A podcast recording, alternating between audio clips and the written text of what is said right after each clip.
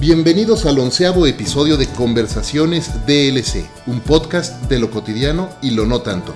Yo soy Efraín Mendicuti y como saben, mi objetivo al crear este espacio es conversar con algunos de los principales líderes de pensamiento, de negocios, educación y cultura en el mundo de habla hispana y compartir con ustedes cómo todas estas personas con su trabajo, experiencia y ejemplo nos muestran a todos nosotros cómo podemos hacer en nuestras vidas de lo cotidiano algo extraordinario. Comenzamos.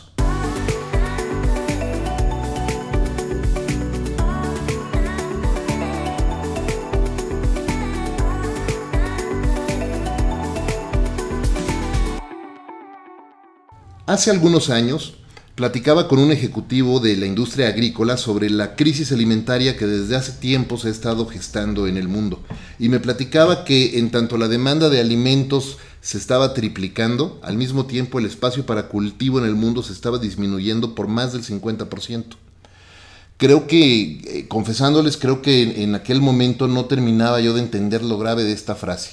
A decir verdad, creo que aún me cuesta trabajo dimensionar el tamaño del problema, pero sin duda sé que vamos muy tarde para comenzar a entender cómo cada uno de nosotros podemos contribuir a solucionar toda esta situación y seguramente mi invitada el día de hoy va a poder darnos muchísima luz al respecto.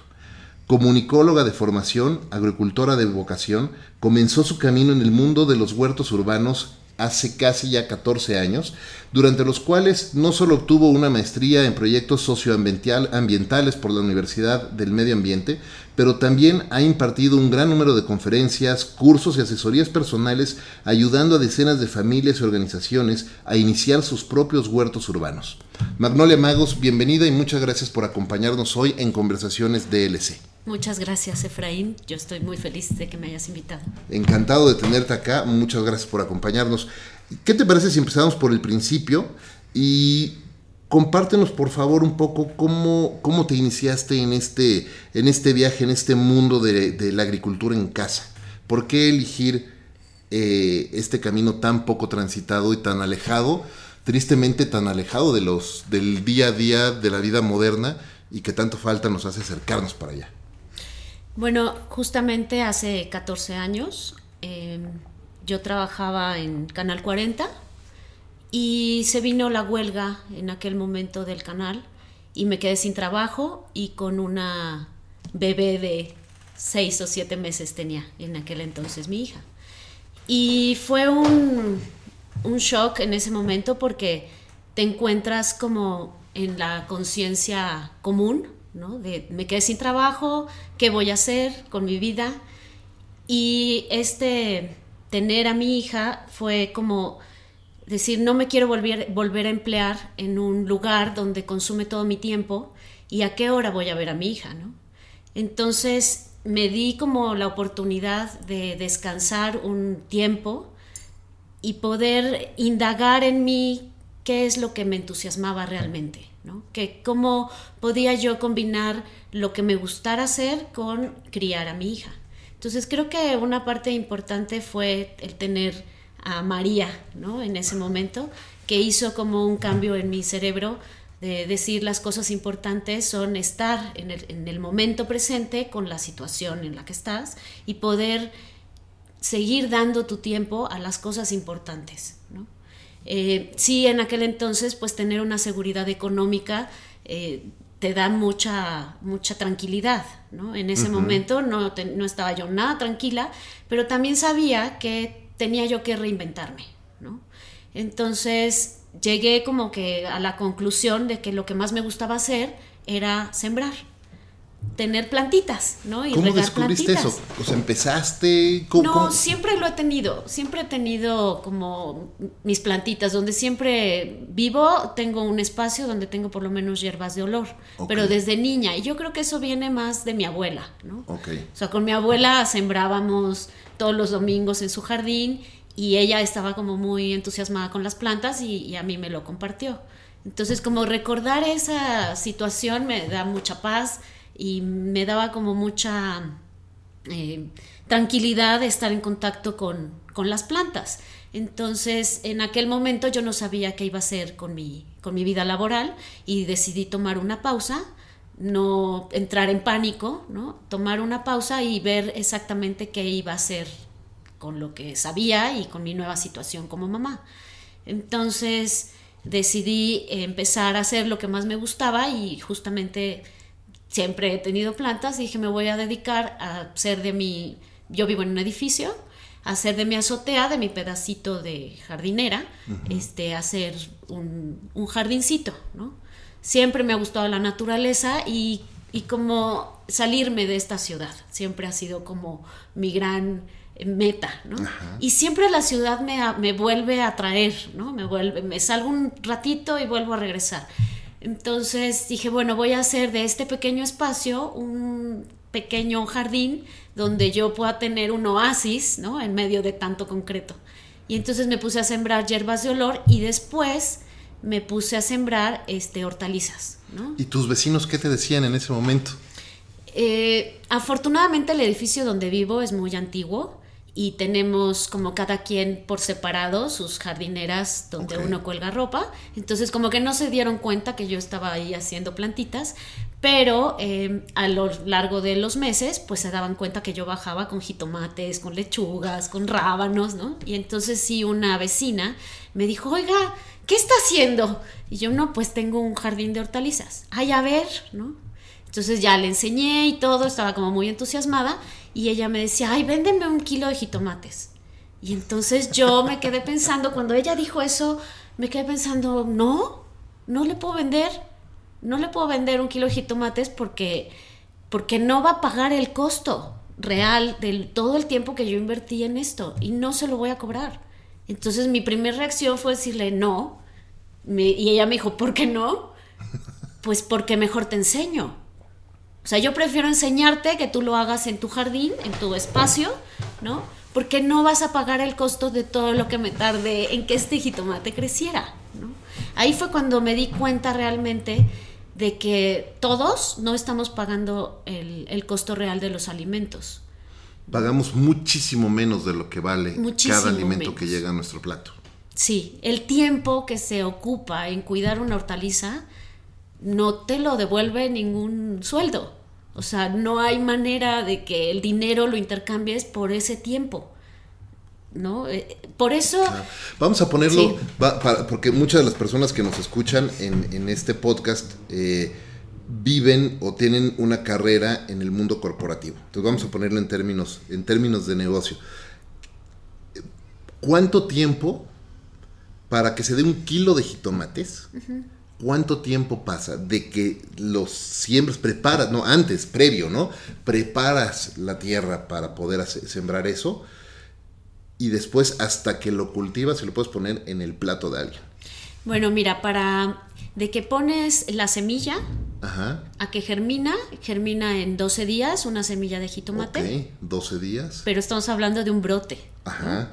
Y de ese brote a que, tú, a que tú coseches los jitomates pasan 180 días para que esa planta te empiece a dar jitomates. O sea, estamos hablando de 182 días, o sea, 12 días para el germinado y 180 para poder cultivar. Ajá, para que llegue a tu plato. ¿Y cuánto tiempo de esos 180 días o esos 182 días le dedicas tú o la persona responsable eh, en, al día? Si es un huerto pequeño, unos 30 minutos diarios, ¿no? Podrías eh, eh, tener un buen mantenimiento. Unos 30, 40 minutos que le dediques al día. Pero a las, em, los fines de semana, por ejemplo, yo los domingos, ¿no? Los dedico a preparar todo para que entre semanas sea mucho más fácil ese mantenimiento. Porque necesitas mezclar tierras, cosechar composta, eh, podar, ¿no? Que obviamente lo disfrutas, que es un espacio donde te quitas el estrés, ¿no? Tienes muchos eh, eh, beneficios anexos, pero, eh, pero sí necesitas tiempo para tener ese huerto y empezar a funcionar tu vida en relación al huerto. ¿Cuál es? O sea, si lo pones en términos de, de negocio, claro que no estás pagando, pero ni un una décima parte. No, no, los alimentos son muy baratos, son muy baratos. Y, y, ahí entré yo también en la reflexión de cómo nos atrevemos a regatear a la gente del campo sus productos? ¿no? ¿Cómo nos atrevemos también a, a, pensar que sembrar es de pobres? ¿no? Ahí hay una correlación de pronto ¿no? en el pensamiento común que es, eh, la gente del campo es pobre, cuando en realidad ahí está la riqueza de los alimentos que llegan a tu mesa. Me, acabas de recordar ahorita una, una, anécdota. Hace muchos años, eh, tú conoces a mi esposa Angélica desde, desde creo que este, casi tantos años como yo, ¿no? Desde niños. Y en alguna ocasión fuimos a Oaxaca al rancho de, de, de Benita, que fue nana de mi hija también, y también incluso cuidó hasta Angélica en algún momento.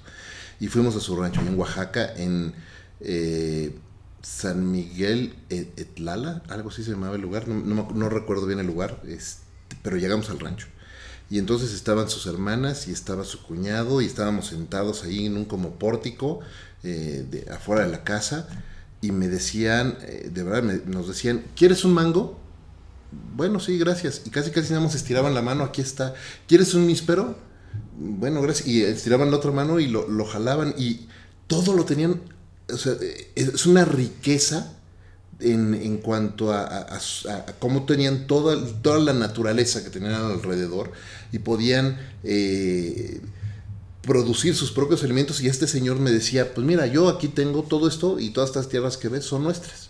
Y pues yo puedo, este, si hoy no quiero ir a trabajar, pues hoy no voy a trabajar, pero aquí está mi alimento y aquí está mi comida y aquí está la forma de vida. Y, y es perso y, y de pobres no tienen nada. Lo que pasa es que es otra forma de vida y una visión, una visión de vida muy diferente a, a este mundo moderno en el que estamos tan atrapados en pensar que es nada más lo único que vale es cuántos bienes materiales eh, tengo, ¿no? Y de cuántas cosas me, me rodeo y como dice, eh, como dice Robin Sharma al final de, la, de, de, tu vida, no te vas a poder llevar todas tus cosas a la tumba.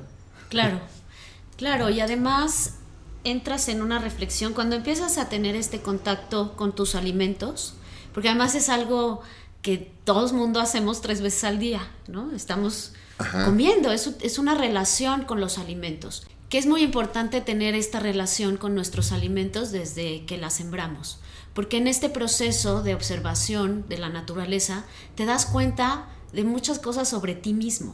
O sea, hay una, hay una correlación entre entre quién eres, cuando te estás descubriendo realmente quién eres, qué quieres, qué te gusta, qué te entusiasma, cuando estás en este proceso de cultivar tus propios alimentos. ¿Por qué? Porque en este proceso hay, mucha, hay mucho espejeo entre la naturaleza y tú mismo. Desde que observas cómo se hace la composta, ¿no? cómo funciona este proceso que es natural y que tú lo estás reproduciendo en un ambiente urbano, cuando te das cuenta que lo que comes es lo que va a nutrir otra vez la tierra, que va a nutrir a tus plantas y que otra vez te vas a nutrir tú de eso, entonces empiezas a cambiar tus propios hábitos, no por una moda, no por un pretender ser ahora ecológico, sino por una lógica que tú observas en la naturaleza que te va a beneficiar a ti. Entonces, este espejeo entre la naturaleza y tu forma de vivir va cambiando tus procesos de cómo te vas desarrollando en la ciudad, cómo habitas esta ciudad. Y creo que mucho de lo que estamos ahora sufriendo o padeciendo es la manera en cómo estamos habitando las ciudades, que no se está tomando en cuenta la salud de las personas. Entonces llegas a un punto en el que el cuidado de las personas es mucho más importante que ganar, no sé, miles de dólares o, tener eh, miles de propiedades, sino te vas acercando a, lo que es real, ¿no? A lo que tú puedes obtener tanto humanamente como este, de salud, ¿no? Al empezar a cultivar tus alimentos. Hay una, hay una teoría o un camino en, la economía que habla del regreso a las economías locales, ¿no? Porque de repente estamos, hoy vivimos en un mundo totalmente globalizado y si yo quien quiero comprar y es más, el otro día platicaba con un amigo que se dedica a hacer muebles exhibidores para tiendas y me decía, necesitaba comprar un velcro especial que nada más lo hacían en Turquía y en China y entonces por Alibaba lo compró y al día siguiente le llegó. así de globalizados estamos, pero al mismo tiempo también hay una, un regreso a lo local, ¿no? Y, y, a apoyar el comercio local, no nada más dentro de un país o dentro de una ciudad, incluso dentro de un solo vecindario. Los huertos urbanos y todo este trabajo que están haciendo eh, están tomando, supongo, eh, siendo punta de lanza en este, en este tema también. Sí, em, los huertos urbanos para mí son como la, la posibilidad más próxima de tener ciudades sustentables. ¿Por qué? Porque implican, entre otras cosas, además de la comida, implica tener que interiorizar, internalizar muchas externalidades que ahorita tenemos. Ahorita produces basura porque no eres consciente o mucha gente no está informada sobre su consumo y cómo todo lo que consume se va a la basura o se va, no hacen composta, ¿no? ¿Por qué no hacen composta? Porque no tienen la necesidad de nutrir una planta, ¿no? O sea, la gente dice, ¿para qué quiero tierra aquí en mi casa? Mejor que se la lleve el basurero y donde yo no la vea ya no existe para mí, ¿no? Entonces no hay un pensamiento sistémico que esté observando todas las externalidades que hay a partir de nuestra manera de vivir. Entonces si tú empiezas a cuidar de una planta, ¿no? Empiezas a tener ese pensamiento sistémico de manera natural porque te empiezas a dar cuenta de todo lo que repercute tanto en tu vida interna como en tu vida social. Claro. Entonces, para mí sí los huertos urbanos son una punta de lanza para poder tener estas ciudades inclusivas, resilientes, sustentables eh, y que la gente empiece a adoptar esto a través de las plantas, que es una manera muy amable. A todo mundo le gusta tener plantas, a todo mundo, si no te gusta cuidarlas, pues te gusta verlas, ¿no? Crean un ambiente distinto en tu casa, con tus vecinos, abres una conversación incluso con, el, con la vecina que nunca me hablaba y me dice, véndeme tus jitomates. ¿no? Y yo le digo, no, yo te enseño cómo hacerlo. ¿Y le enseñaste? Ella me dijo, ay, no, qué flojera. ¿no? De esto te estoy hablando hace 14 años. Cuando la gente, esto no se hacía aquí en México, pero sí en muchos países.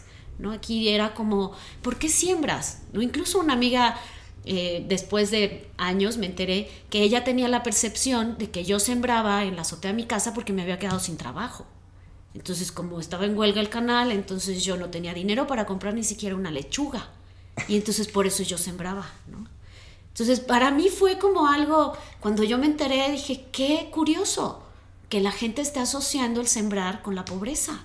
Es que no tiene, entonces siembra.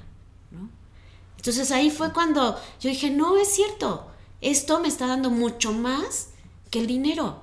Y sí pude ver como, como la, parte también mía de ignorancia antes de empezar a hacer esto que es tan simple y tan cotidiano, este, esta parte decir, bueno, yo tengo, yo estudio comunicación, tengo como los aparatos eh, más eh, modernos, ¿no? Mi celular muy, muy actualizado, mi computadora, mis dispositivos, pero no sé ni siquiera sembrar una semilla, ¿no? Que es una tecnología que no sé ni de dónde sale una lechuga, no sé cómo crece, ni cómo da semillas, no, soy totalmente ignorante ante eso y por lo tanto eres vulnerable, porque entonces empiezas a depender ¿no? de otro para que tú comas, que es lo más eh, elemental que tienes que hacer, comer, ¿no? la comida. Y de ahí se empiezan a desplegar una serie de reflexiones y de interiorizar ciertas ideas y de observar el mundo de fuera, ¿no? Y empezar a ver la economía, el campo, eh, la libertad, la soberanía, ¿no? Incluso eh, las igualdades, las desigualdades, ¿no? Hay muchos temas alrededor de los alimentos que tienen que ver con la salud. Y, y, estamos tan desconectados, justo antes de que empezáramos a grabar, te, estaba platicando eso, cuando yo veía cómo en la escuela de mi hija empezaron con, con el, le llaman la azotea verde, y es un huerto urbano. Y eh, mi suegra, ¿no? Que tiene su huerto, bueno, tú la has ayudado ahí con, este, y le has ido enseñando a, mantener, a crear y a mantener su, su, huerto. Y es padrísimo porque además mi hija sube con ella, ¿no? Y va con su abuela, y entonces siembran y cultivan y cuidan Y es increíble. Y yo te decía, a mí me encanta ver eso, porque yo me identifico con lo que acabas de decir. Yo también soy comunicólogo, soy publicista y de... Eh, y yo, yo, yo sigo sin saber, yo sigo siendo vulnerable a, si se acaban los jitomates, pues yo digo los jitomates los saco del súper, y si no hay en el súper, pues no sé qué hacer. Y gracias a Dios, mi hija sabe, ahora puede, ¿no? puede hacer eso. Y yo creo que eso es una riqueza de la que no estamos conscientes, precisamente. Sí, y además estas, estas relaciones que se hacen cuando compartes estas actividades, son relaciones fuertes, relaciones profundas. Y creo que ahorita es lo que más necesitamos, entender esas relaciones profundas. Incluso por eso entiendo que ahora esté eh, lo de los mercados locales y consume local, porque lo que se intenta es justo hacer estas comunidades y estos enlaces profundos entre el consumidor y el, y el productor, que tú puedas observar cómo es que se da la comida, el valor que tiene, ¿no? Y, y seas agradecido, agradecida de tener a estas personas que ponen las manos en la tierra para que tú diario tengas alimentos. Claro. Entonces, si funcionamos como una ciudad con un ecosistema saludable, ¿no? No todos se tienen que dedicar a producir alimentos, pero si podemos apoyar a estas personas que están cerca de nuestra comunidad comprando esos productos, ¿no? En vez de ir a las grandes corporaciones, eh, porque además tienes muchos más beneficios, ¿no? de, estar consumiendo productos que no tienen tanto tiempo en el, en el anaquel. Y que no, no, y que no fueron producidos con tantos este, insecticidas y químicos, ¿no? y pesticidas, ¿no? Pesticidas, gracias. Eh, decíamos, y, sí, claro, no están producidos con todos estos pesticidas y son alimentos mucho más eh, sanos.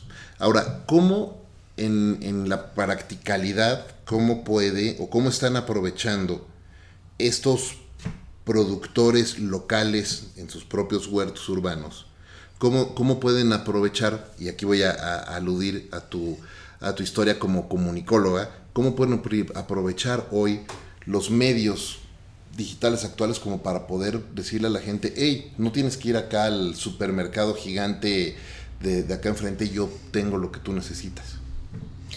Bueno, hay, em, con todo este boom que se ha vuelto como de pronto una moda, ¿no? Mucha gente critica, es que ahora está de moda ¿no? O es eh, eh, el greenwash, ¿no? y no puede ser una moda, es imposible que sea una moda. Pues mira, si eso no es una moda, ya es lo de menos. O sea, para mí, que la gente lo esté hablando, que la gente lo esté pidiendo, que la gente esté observando eh, y que lo quiera, ya es un avance, ¿no? De, de aquella persona que dice, es que es pobre y por eso por eso siembra en su azotea. Ahora eh, se le ha dado la vuelta a ese pensamiento y, es como yo tengo un huerto donde como como, como reina, ¿no? Porque está totalmente fresco, tiene todos los nutrientes, lo acabo de cosechar, no tengo la lechuga muriéndose en la, en la nevera, ¿no? Sino lo tengo ahí arriba, vivo, y me lo estoy comiendo vivo, ¿no? Es, eso de verdad es comer como dioses. En ningún restaurante te van a dar de comer como comes en tu casa si tú tienes un huerto. Claro. Y creo que todo se trata, no, en el fondo, todo este asunto de la locura capitalista, no nos hemos dado cuenta, pero no se trata del dinero, se trata de lo que comes, ¿no?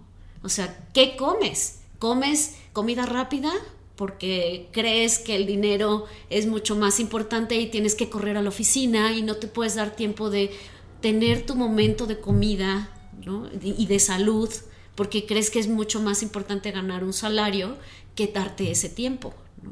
Entonces vas midiendo la economía y la vas observando de otra manera. Ahora no es que digas, no, el capitalismo, este, guácala, ¿no? Sino más bien darle su justo valor a cada a cada cosa.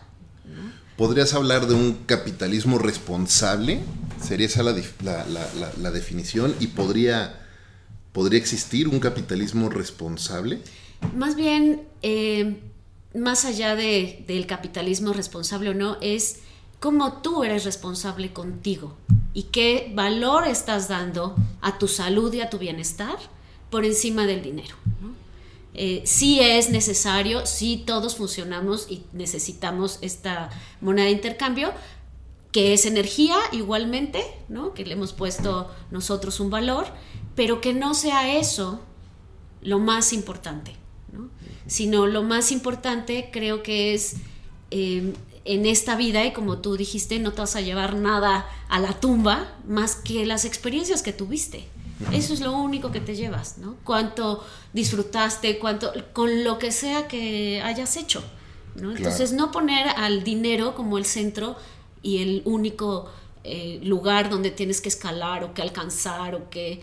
Eh, creo que eso es una añadidura. O sea, cuando tú haces cosas que te apasionan, que te gustan, que te entusiasman, que te llenan, que te... y que quieres investigar e indagar, el dinero es una consecuencia. Entonces ahí es donde existe la abundancia permanente, ¿no? No persiguiendo al dinero, sino sabiendo que lo que estás haciendo está, está dándote como consecuencia una retribución en energía económica. Un, concepto que me gusta mucho, hablando de lo que estás diciendo, un concepto que me gusta mucho y que maneja eh, un autor que, a mí me gusta mucho leer, Simon Sinek, habla de, tienes dos razones para, para estar en un juego. Por el juego en sí mismo o por querer ganar.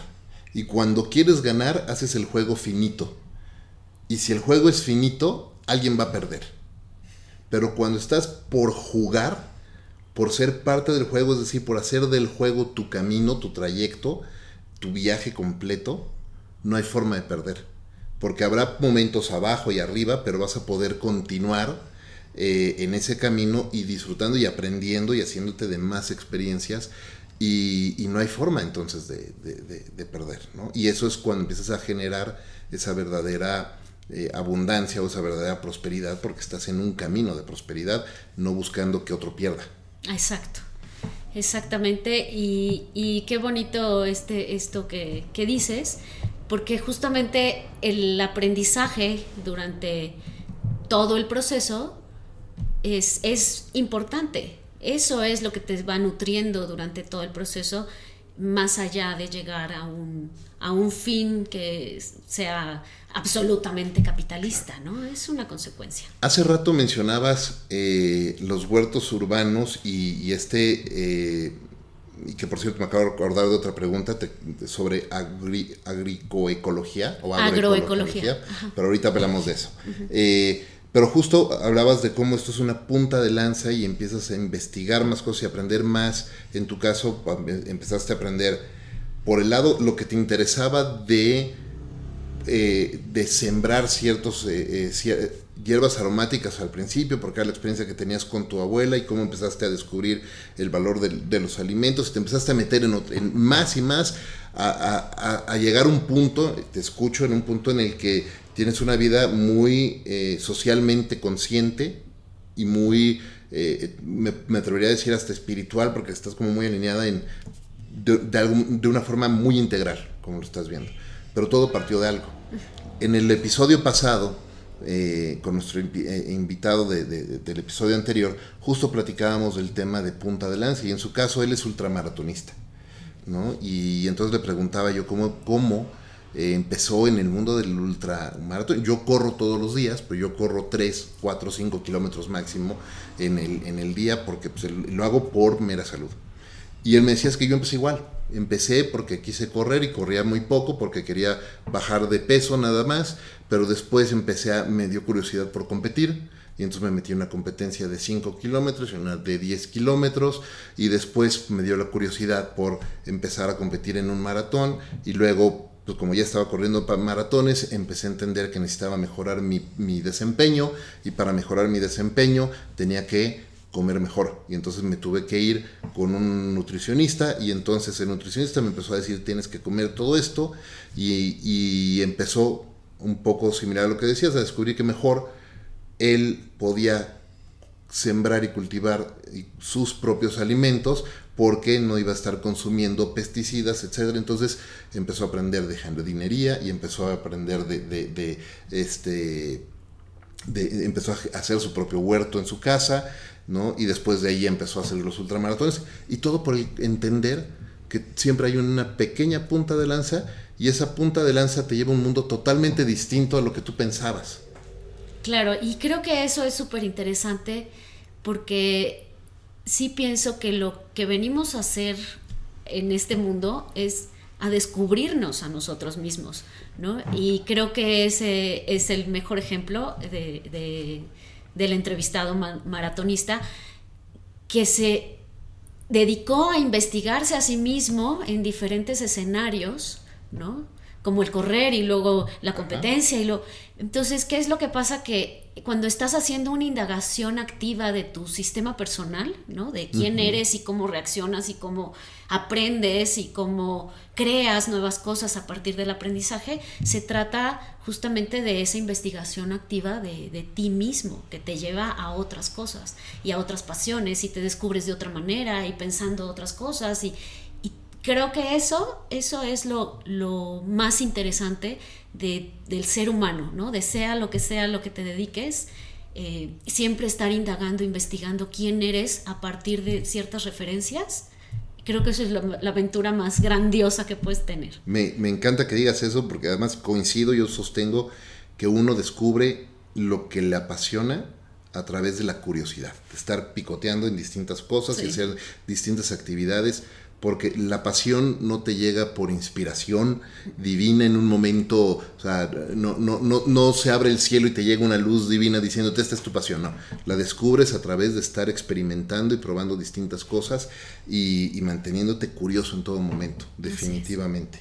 Oye, eh, te preguntaba hace rato, me voy a regresar de nuevo, eh, un poco cambio de sentido, y te preguntaba sobre, mencionaba yo agroecología. ¿Cuál es la diferencia entre eh, lo que se está haciendo con huertos urbanos y tener esta capacidad de cultivar tus propios alimentos y lo que se está haciendo en agroecología, porque entiendo que eso ya es a una escala mucho mayor. Bueno, puedes hacer agroecología. Bueno, es que la agroecología se trata sobre cómo, cómo se integra la sociedad con la producción, en este caso de alimentos, pero también tiene que ver cómo se organizan en, el, en, vender sus alimentos, cómo se organiza todo el sistema social ¿no? para la sustentabilidad, o sea, para poder permanecer de esa manera a lo largo del tiempo en un equilibrio con la naturaleza, pero también con, el, con las personas. Entonces la agroecología no solo toma en cuenta la producción de alimentos, sino toma en cuenta a la sociedad que está produciendo estos alimentos, que es la diferencia eh, con la agricultura orgánica. ¿no? La agricultura orgánica sí eh, está, hasta hay una certificación de que debes de tener tu terreno durante tres años eh, sin pesticidas, sin haberle agregado químicos, etcétera, y unas formas de producción sustentables y sí amable con el medio ambiente, pero no toma en cuenta quiénes están produciendo esto. ¿no? Puedes tú tener un, em, a lo mejor un cultivo orgánico, donde tengas lechugas tratadas de manera orgánica y venderlas de forma orgánica. Pero la agroecología no solamente tienes lechugas este, en un cultivo tratadas de forma eh, amable con el medio ambiente, sino que además tienes personas, pero además tienes una biodiversidad de, plantas. No solo puedes producir lechugas, ¿no? sino de lo que se trata es de mantener la biodiversidad en las plantas, en los animales, en los insectos y también en las personas. ¿no? Es como mucho más integral. Y puedes hacer agroecología también en la ciudad.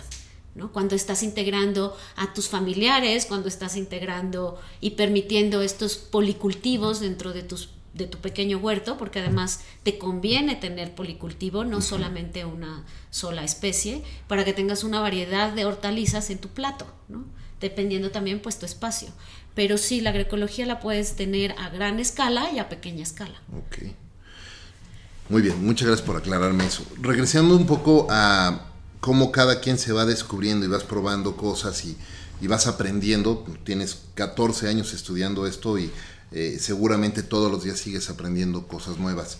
Eh, hablando de, la rutina diaria de Magnolia en este mundo, ¿cómo es hoy? Y cómo, si tú comparas tu rutina de hace 15 años a hoy día, ¿en qué ha cambiado y cuáles son las buenas prácticas o los hábitos o rutinas que hoy tienes para hacer mejor tu día?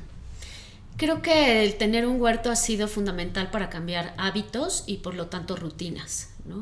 Eh, creo que la magnolia de hace 15 años se levantaba muy temprano, ¿no? este, sin darse cuenta ni siquiera ni hacer una reflexión en la mañana de ya amaneció, simplemente como automatizado, tengo que ir a trabajar, entrar al canal súper temprano y salir súper tarde y, comer lo que sea, ¿no? Entre, eh, entre producción y producción y, no cuidaba yo lo que comía, porque además en aquel entonces no había tampoco eh, lugares donde comieras saludable, ¿no? Lo más saludable, entre comillas, era la fondita, que no había nada fresco, guisados cocinados, ¿no? Entonces... Con muchísimo aceite, todo grasa, Entonces, y creo que eso era como lo más saludable, comer una comida corrida más que una comida rápida.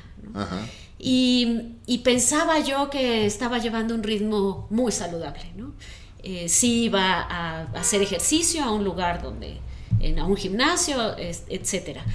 Y ahora, de, a partir de tener el huerto, creo que el huerto me dio eh, una organización distinta alrededor del huerto, ¿no? Y a valorar esos espacios de tranquilidad, ¿no? De estar eh, con el día pausado, no, no sin hacer nada, ¿no?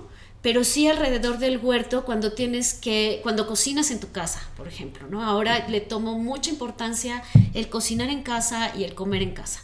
Para mí es fundamental llegar a mi casa a comer. Si no puedo llegar a mi casa a comer porque tengo que trabajar en un lugar que me queda una hora y media, dos horas de trabajo, sí lo valoro mucho, sí lo sopeso y digo, no, no puedo, ¿no? Ir hasta allá, por X número de pesos que me paguen, porque no va a sustituir este tiempo que tengo en mi casa para comer eh, orgánico, ¿no? Saludable y con mi hija. Entonces vas, fui equilibrando como estas cosas y dándole el valor eh, a largo plazo, ¿no? No de inmediato, no de un valor inmediato, eh, de cómo el huerto te va metiendo a un sistema natural, ¿no? Porque además necesitas el tiempo para hacer tu composta. Te va, te va alineando con un ciclo de vida, digamos, con el ciclo de vida natural. Sí, te obliga a hacer eso, porque si no, no tienes huerto. Si no, no hay huerto, porque no hay nadie que lo esté observando, que lo esté cuidando, que lo esté eh, nutriendo. No hay nadie que haga composta si llevas una vida levantándote a las 4 de la mañana para entrar a las 5 y salir del el canal a las 2, 3 de la mañana otra vez. Entonces, eso, ¿no? Se rompió eso y el huerto me dio esta integración. Que por eso digo, la salud no se trata solo de lo que comes, sino se trata de las prácticas que llevas alrededor de la producción de esa comida. Claro. Oye, hablando un poco de los alimentos, picaste un poco mi curiosidad. Este, además de, consumir los alimentos que tú misma estás eh, cosechando y que tú misma estás cultivando, eh, hay otros alimentos, por ejemplo, este, más eh, alimentos animales, de origen animal, que consumes o no, y cuál es la, cómo, cómo es la combinación ahí. Bueno, eh, sí consumo una parte de mi, de mi huerta, otra parte la consumo de productores locales. y, y, sí consumo carne también. Todavía no estoy preparada para ser vegetariana. Y creo que, en la medida en que todo mundo sea honesto con quien es, puedes hacer los cambios. Eh, creo que ahorita está muy en boga lo, eh, ¿no? ser vegetariano y tiene sus razones. Sí tiene que ver también por un asunto de los animales y el cuidado de los animales, el respeto por los animales, entiendo esa parte. Y también tiene que ver con el asunto de eh, el, calentamiento global y todo lo que produce la ganadería. Pero creo que eh, también en un, en un sistema personal no puede haber cambios si no eres honesto en tu indagación y en tu propia investigación de ti mismo. Entonces yo sigo en esta investigación de mi, de mi sistema de salud. Eh, creo que sí ha cambiado, eh, como menos carne ahora, pero por una cosa natural de escuchar mi propio cuerpo.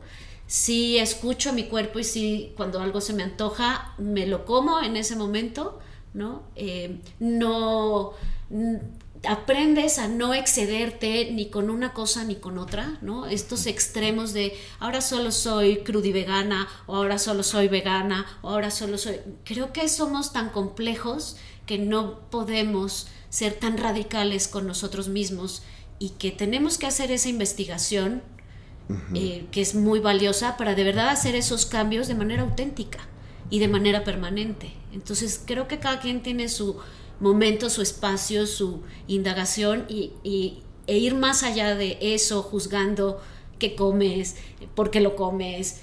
Es mucha pérdida de tiempo y de energía, ¿no? Y, juzgarte a ti mismo tampoco sirve de nada, ¿no? Es más bien esta constante investigación y escucharte, Escuchar tu cuerpo. Claro, ir escuchando. Y de nuevo, igual que como con las pasiones, vas probando y vas eh, vas probando qué es lo que mejor te funciona y, a lo que, y lo que mejor se adapta también a tu, a tu vida y tú a lo que mejor puedes adaptar tu vida también, ¿no? A la vez. Claro. Oye, me gustaría hacer un, un lighting round de asociación de conceptos. Entonces te voy a dar una palabra y contéstame la primera palabra que te venga a la mente. ¿Va? Familia. Eh, amor. Salud. Un sistema. Educación ambiental. Trabajo. Entusiasmo. México. Diversidad. Pasión. Mm, la investigación. Naturaleza. Lo que nos sostiene. Muy bien, muchas gracias. Muchas gracias. Nos estamos acercando ya eh, al final del episodio, ¿no? Se pasa rapidísimo. Y este, nos estamos acercando ya al final. Pero eh, antes de las últimas preguntas, dinos dónde la gente que nos esté escuchando puede conectar contigo si está interesada en aprender más sobre huertos urbanos, para buscarte para alguna asesoría o alguna de tus conferencias o, o cursos. ¿Dónde pueden conectar contigo? Tengo mi página que es magnoliahuerto.com y mis redes sociales Magnolia Huerto. Magnolia Huerto en Facebook, Twitter e Instagram, ¿correcto? Muy bien, perfecto. Pues ya lo saben, búsquenla, busquen a Magnolia, hay mucho que aprender de lo que está haciendo. Magnolia, la premisa principal de este programa es eh, ayudar o compartir cómo las personas que se están destacando por hacer cosas distintas como tú han hecho cosas extraordinarias, cómo han hecho de lo cotidiano algo extraordinario. Para ti, ¿qué es hacer de lo cotidiano algo extraordinario? Lo extraordinario es conocernos a nosotros mismos y de ahí poder indagarnos y darnos a los demás. Muy bien, muchísimas gracias. Muchas gracias por acompañarnos, haber compartido toda tu, tu, experiencia. Queda la invitación abierta para poder grabar otro episodio y porque hay muchísimo más que podemos aprender de ti. Creo que nada más tocamos la punta del iceberg en esta ocasión, pero seguramente habrá otra oportunidad para platicar. Muchísimas gracias por acompañarnos. Eh, antes de despedirnos, quiero hacerte un reconocimiento, Magnolia, por esta increíble labor que estás haciendo, trayendo a este mundo tan acelerado eh, una práctica o la práctica de regresar y conectar con la naturaleza y producir nuestros propios alimentos y encontrar una vida, más que una actividad, una vida atrás de eso. Así que muchas gracias por hacer eso. Y muchas gracias a todos, todos ustedes amigos por acompañarnos en este episodio de Conversaciones DLC, un podcast de lo cotidiano y lo no tanto. Gracias también a Balance 22 porque aunque hoy no grabamos por allá, eh, todas las semanas nos abre las puertas para grabar eh, estos episodios en este centro de bienestar en medio de la Ciudad de México. Y gracias por supuesto como siempre a Ricolto Café que todos los días me acompaña en esta aventura. Gracias de nuevo por escucharnos, gracias Magnolia por acompañarnos. Yo soy Efraín Mendicuti y los espero en el siguiente episodio de Conversaciones DLC. Hasta la próxima.